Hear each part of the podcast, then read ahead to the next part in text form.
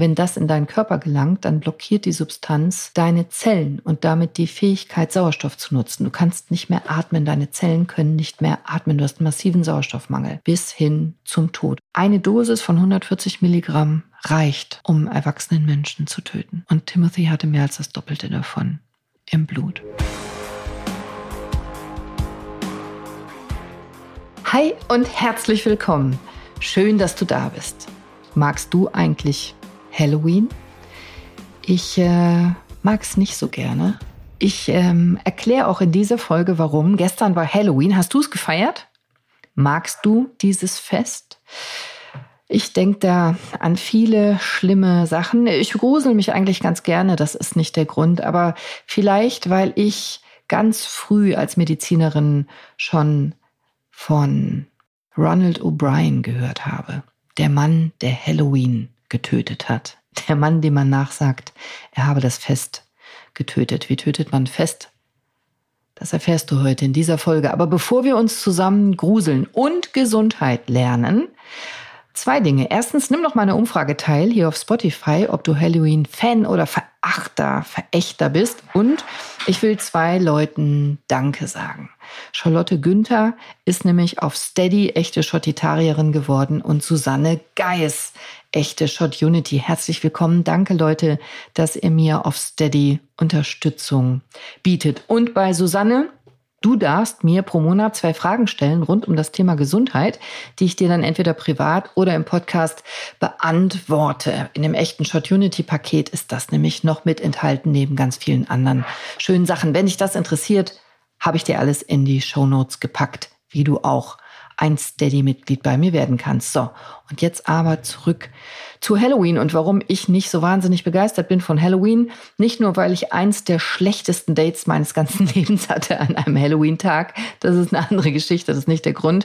Aber weil ich so den Gedanken des Einsammelns von Süßigkeiten an fremden Haustüren Mittel finde. Ich bin da auch eher deutsch und nicht so amerikanisch. In Deutschland ist es ja auch eher, finde ich, ein Brauch, der nicht so tief in uns verwurzelt ist, den wir, den wir übernommen haben. Schöner Brauch, keine Frage. Ich bin auch mit meinen Kindern, als sie kleiner waren, als die sich verkleidet haben, von Haustür zu Haustür gezogen. Aber Süßigkeiten austeilen feiere ich sowieso nicht so sehr und als überbesorgte Ärztinnenmutter habe ich so meine Bedenken. Und Mythen und Gerüchte rund um Halloween vom Candyman, die kennt jeder. Übrigens, das ist mein Hund. Ich glaube, der langweilt sich bei dieser Geschichte. Der dreht sich hier die ganze Zeit in seiner Box und sucht eine bequeme Position. Ich versuche spannender zu erzählen. Also Mythen und Gerüchte rund um Halloween. Halloween Killer.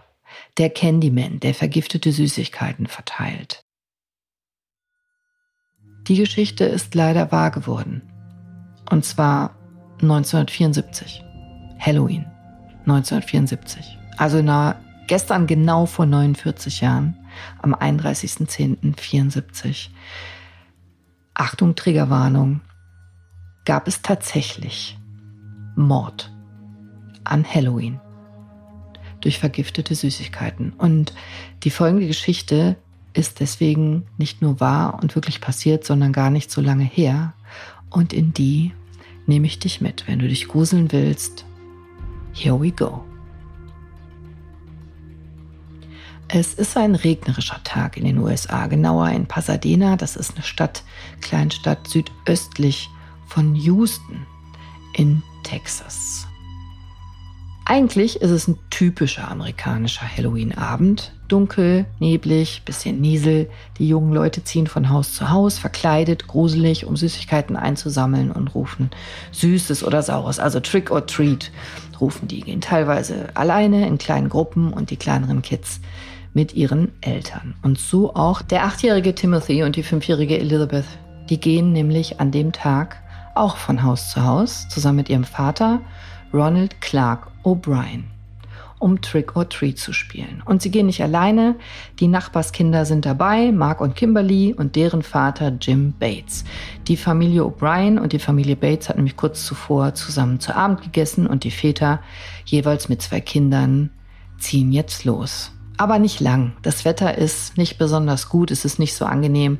Sie ziehen eigentlich nur zwei Straßen entlang und wollen dann umkehren. Den Citation Drive und den Donneral Drive. Und der Donneral Drive, Hausnummer 4112, der wird legendär, denn da nimmt der Abend eine schreckliche Wendung. Das Haus ist nämlich dunkel dort. Scheint keiner da zu sein, aber wie Kinder so sind, natürlich klingeln und klopfen die trotzdem an der Tür. Die Aussicht auf Süßigkeiten ist zu verlockend, aber es rührt sich nichts.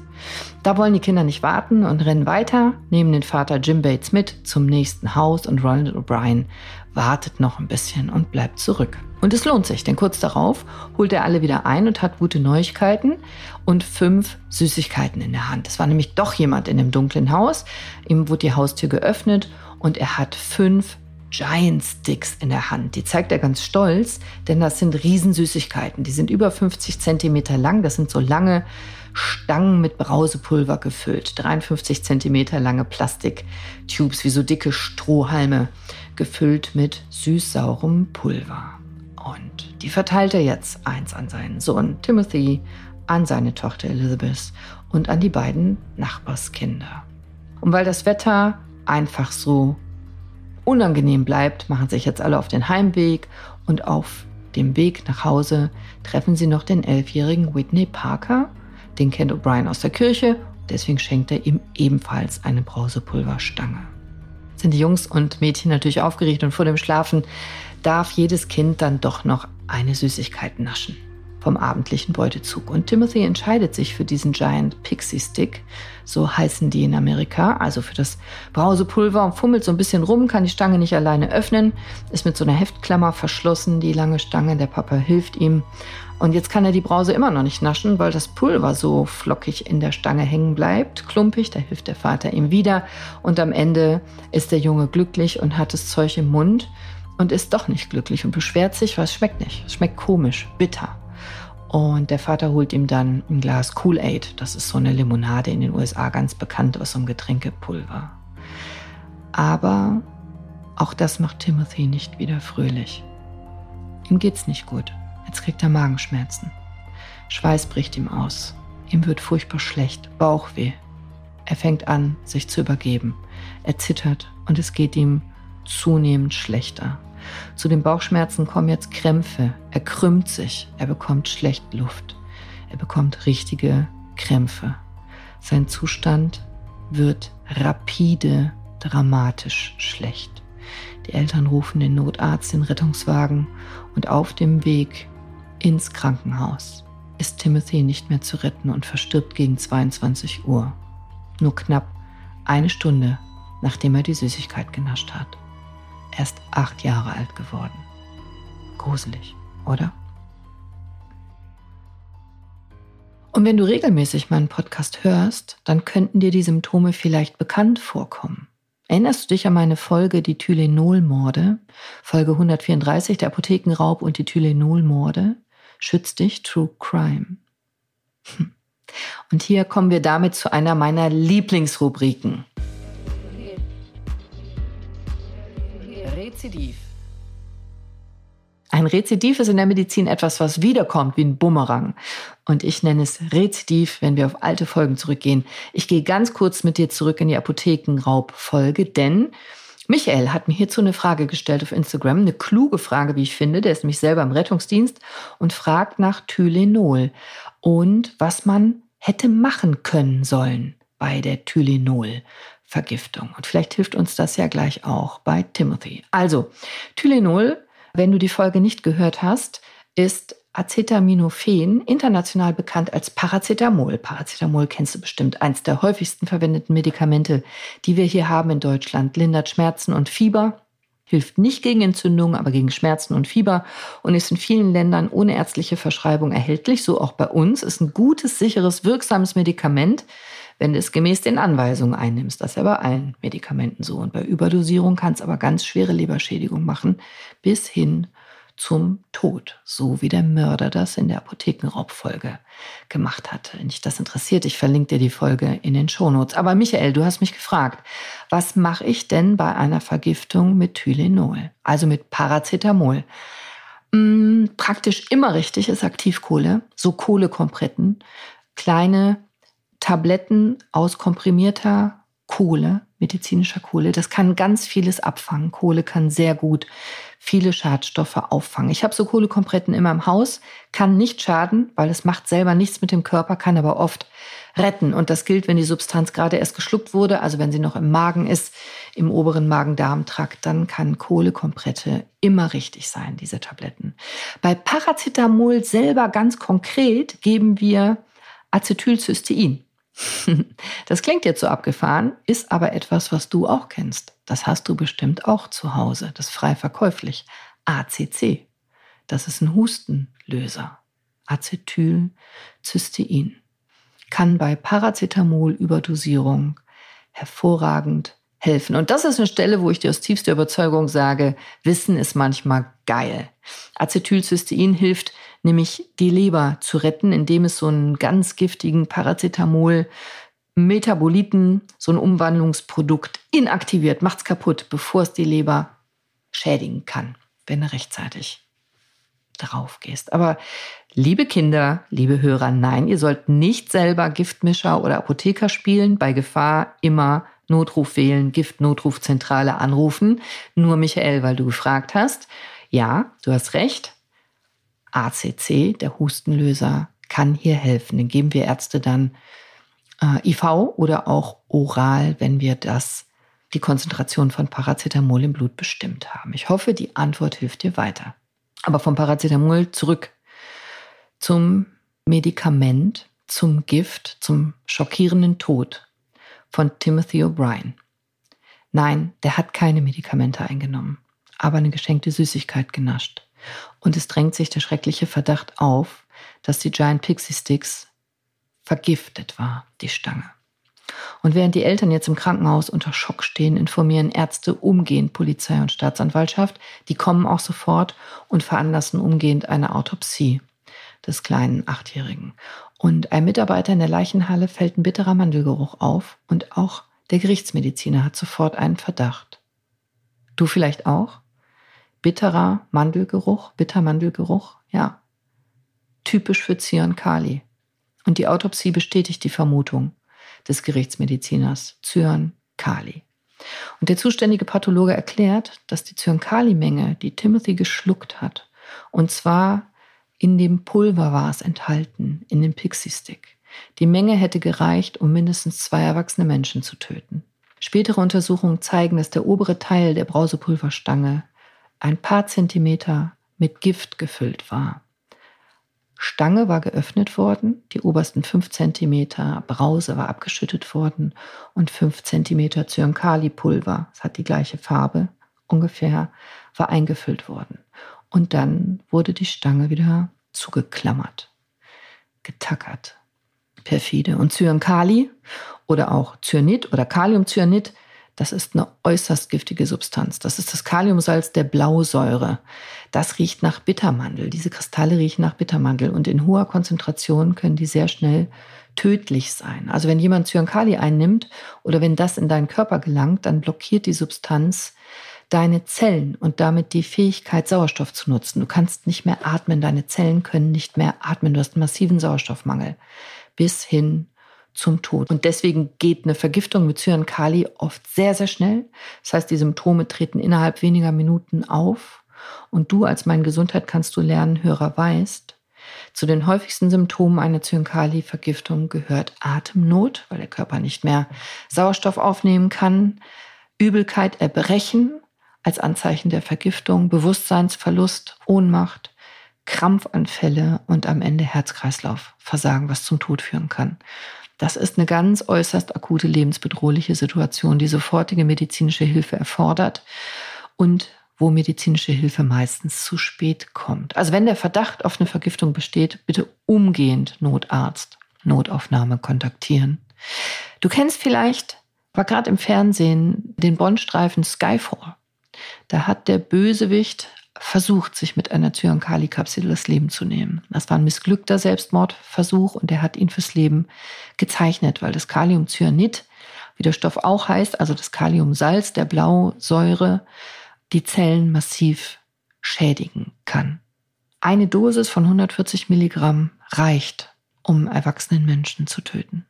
Und Timothy hatte mehr als das Doppelte davon. im Blut. Und weil die Wirkung so schnell ist, ist es halt wahnsinnig schwer, eine Vergiftung rechtzeitig zu behandeln. Ja, es gibt ein Gegenmittel, ein Antidot, wie wir das nennen. Hydroxycobalamin, vielleicht schon mal gehört, Cyanokit, das ist eine Form von Vitamin B12, aber du musst eben schnell genug sein. Und dafür musst du erstmal wissen, dass eine Zyankali-Vergiftung vorliegt. Die Opfer von Zyankali-Morden erhalten in der Regel gar kein Antidot. Timothy hat kein Antidot bekommen, weil die Vergiftung so unerwartet ist, so schnell auftritt und der Tod so schnell eintritt. Normalerweise weiß bei Zyankali am Anfang niemand, warum das Opfer stirbt und erst hinterher stellt es sich in der gerichtsmedizinischen Untersuchung raus. Auch bei Timothy war es so.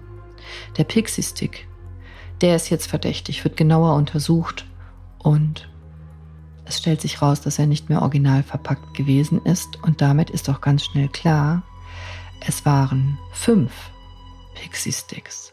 Wo sind die anderen vier Sticks. Und in der Kleinstadt bricht Panik aus, während Eltern Süßigkeiten suchen und bei der Polizei abgeben, macht sich die Polizei sofort auf den Weg, die anderen vier Brausepulverstangen sicherzustellen, wenn es nicht schon zu spät ist. Es sollen nicht noch mehr Kinder sterben. Und als erstes fallen uns die beiden Bates-Kinder ein, Mark und seine Schwester Kimberly, und die hatten Glück.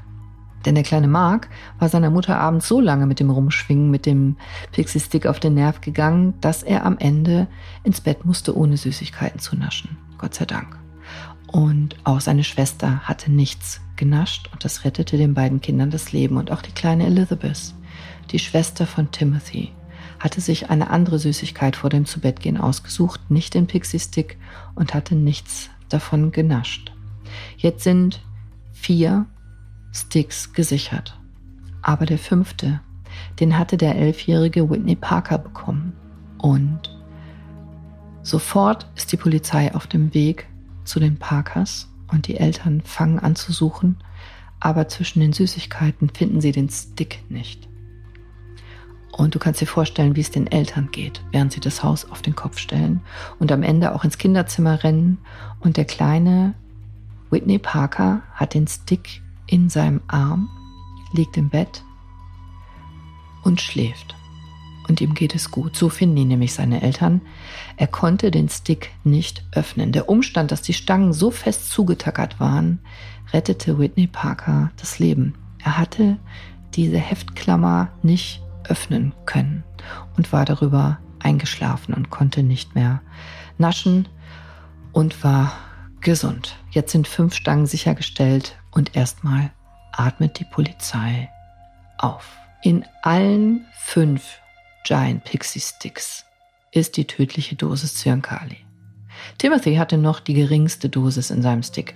Die anderen enthalten noch mehr Gift, wie die forensische Untersuchung ergibt. So viel, dass drei bis vier Erwachsene pro Stick sicher getötet worden wären.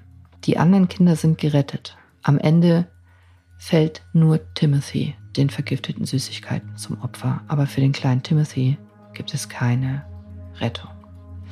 Und jetzt gehen die Ermittlungen los. Wer hat die Süßigkeiten vergiftet? Wer hat die Legende vom Candyman gruselige Realität werden lassen? Im Fokus steht das Haus, das Robert O'Brien genannt hat, wo er die Sticks erhalten haben soll. Die Beamten bringen Timothy zurück in die Gegend, wo er mit den Kindern Süßigkeiten eingesammelt hat und er soll sie zu dem Haus führen, bei dem er das Brausepulver bekam. Aber O'Brien wirkt ratlos. Er kann das Haus nicht mehr finden. Außerdem gibt er an, er hat kein Gesicht gesehen. Die Person hätte das Licht nicht angemacht. Es hätte nur sich die Tür geöffnet und fünf Stangen seien durch den Türspalt herausgereicht worden von so einem haarigen männlichen Arm. Die Ermittler finden das komisch, aber O'Brien hat gerade seinen Sohn verloren und steht mit Sicherheit noch unter Schock.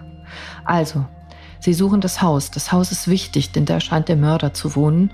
Und sie setzen O'Brien nicht zu sehr, aber unter Druck, aber er kann sich nicht erinnern. Der Frust wächst. Andere Ergebnisse bleiben aus. Und Mike Hinton ist der stellvertretende Bezirksstaatsanwalt im Harris County zum Zeitpunkt des Fallens und er wird gleich noch eine wichtige Rolle spielen bei der Ermittlung, wie wir sehen werden, aber auch bei der Aufdeckung der Beweise und deswegen macht er Druck. Dann versuchen es Beamten doch nochmal mit O'Brien ins Gespräch zu kommen. Sie nehmen ihn etwas härter zur Brust und die Taktik geht auf. Jetzt erinnert sich Timothys Vater und er zeigt das gesuchte Haus. Hausnummer 4112. Das Haus gehört der Familie Melvin. Der Mann, der darin lebt, Courtney Melvin, ist aber nicht zu Hause. Er arbeitet am Flughafen als Fluglotse. Also fahren die Beamten von dem Haus zu seiner Arbeitsstelle und verhaften ihn dort. An Ort und Stelle, vor den Augen seiner Kollegen. Eigentlich wäre der Fall jetzt abgeschlossen, aber Courtney Melvin hat ein Alibi. Und zwar ein wasserdichtes. Er hat gearbeitet den ganzen Halloween-Abend lang. Und seine Kollegen und seine Stundenzettel bestätigen dies. Über 200 Zeugen hat er, die bestätigen können, dass er sicher nicht zu Hause war. Und das sagen auch seine Frau und seine Kinder, die waren nämlich zu Hause. Die hatten tatsächlich das Licht ausgemacht, weil sie keinen Süßigkeitenvorrat mehr hatten.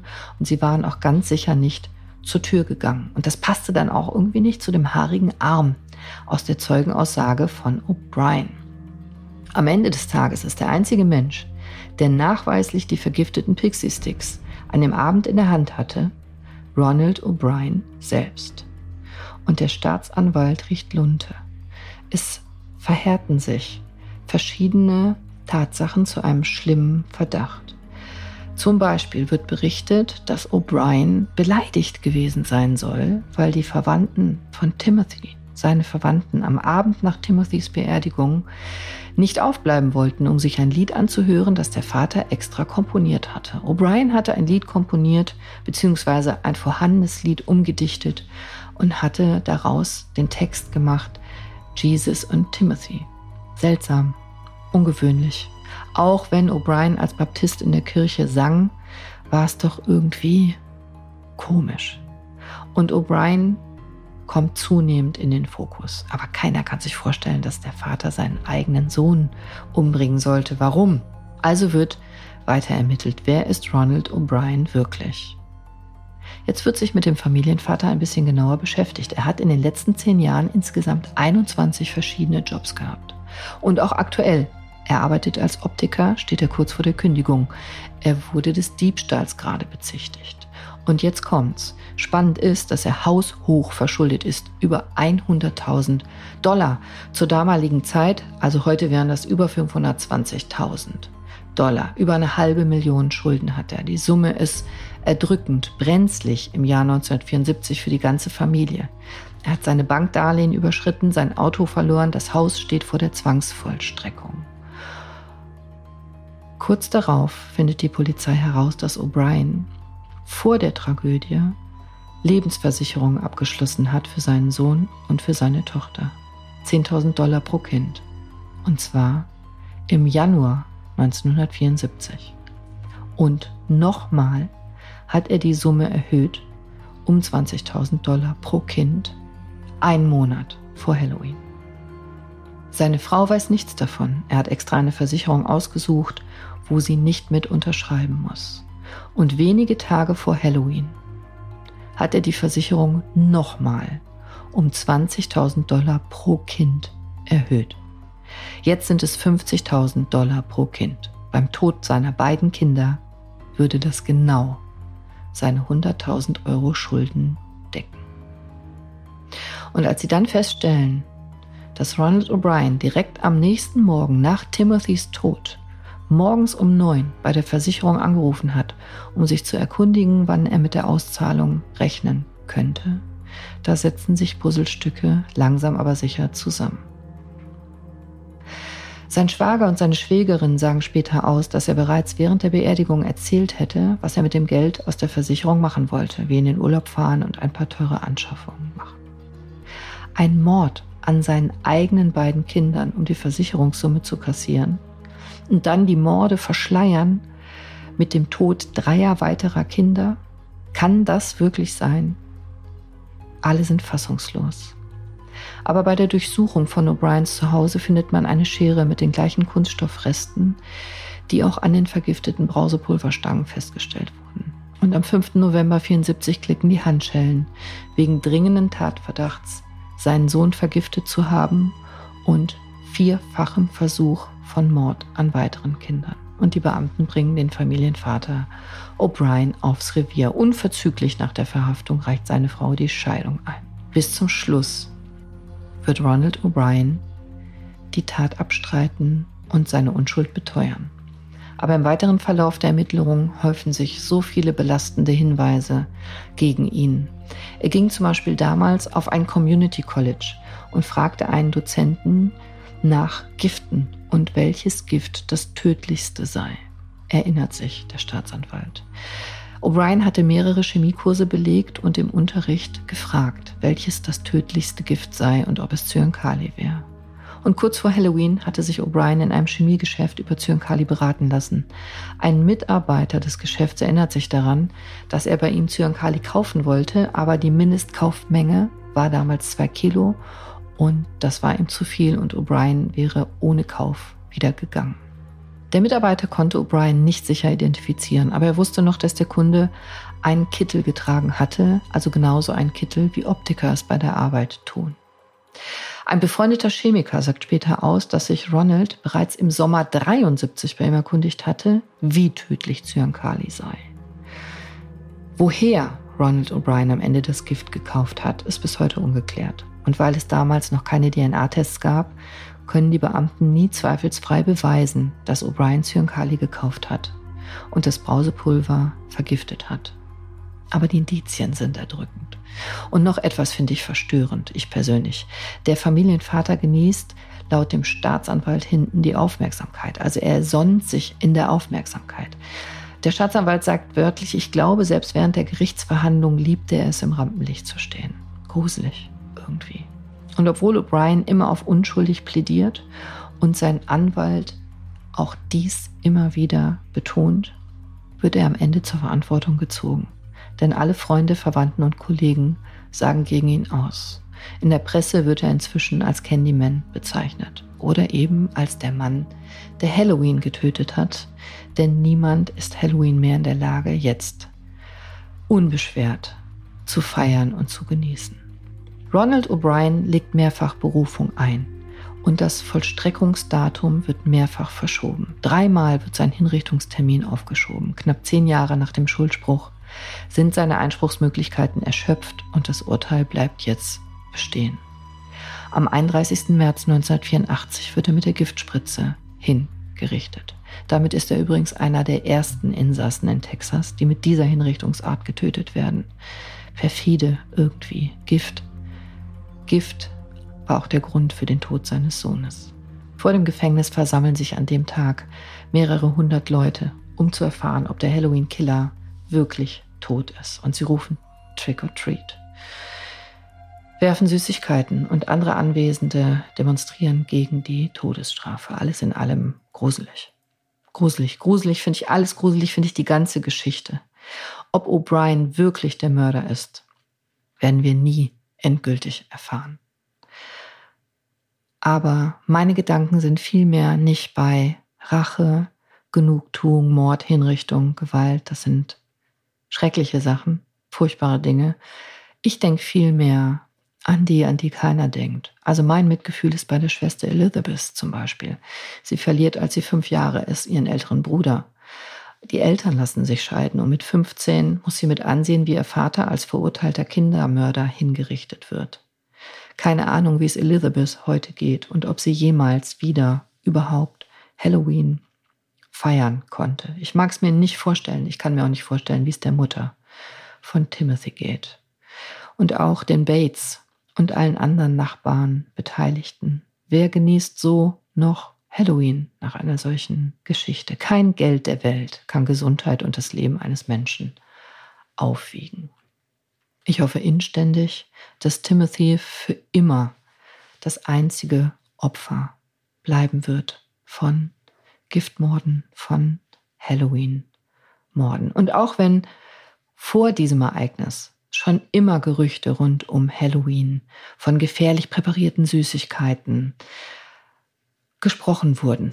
Und egal, ob du nun Angst hast vor Rosierklingen in Frikadellen oder Äpfeln oder Ecstasy-Pillen oder anderen Vergiftungen, es gibt keine Anzeichen dafür, dass Eltern sich Sorgen machen müssen an Halloween. weder in Amerika noch in Deutschland. Timothy O'Brien ist bis heute das einzige Kind, das nach dem Naschen von Halloween-Süßigkeiten jemals gestorben ist. Und ich hoffe für immer, dass es so bleibt. Und was ist mit dir? Halloween-Fan? Oder jetzt nicht mehr? Schreib's mir gern in die Kommentare. Nimm an der Umfrage teil auf Spotify. Und weißt du was? Jedenfalls kann es nicht schaden, weniger Süßigkeiten zu essen, oder? Egal ob Halloween oder nicht. Und damit habe ich dich genug gegruselt für heute. Sei bewusst, sei mindful. Ja, auch Äpfel kann man vergiften, aber Obst und Gemüse ist an jedem Tag tausendmal gesünder als Süßigkeiten. Hol dir doch vielleicht einfach jetzt ein Stück frisches Obst, damit du dich nicht mehr gruseln musst. Ich wünsche dir noch einen schmerzfreien, entspannten und vor allem gesunden Tag. Bis nächsten Mittwoch. Deine Cordelia. Ciao.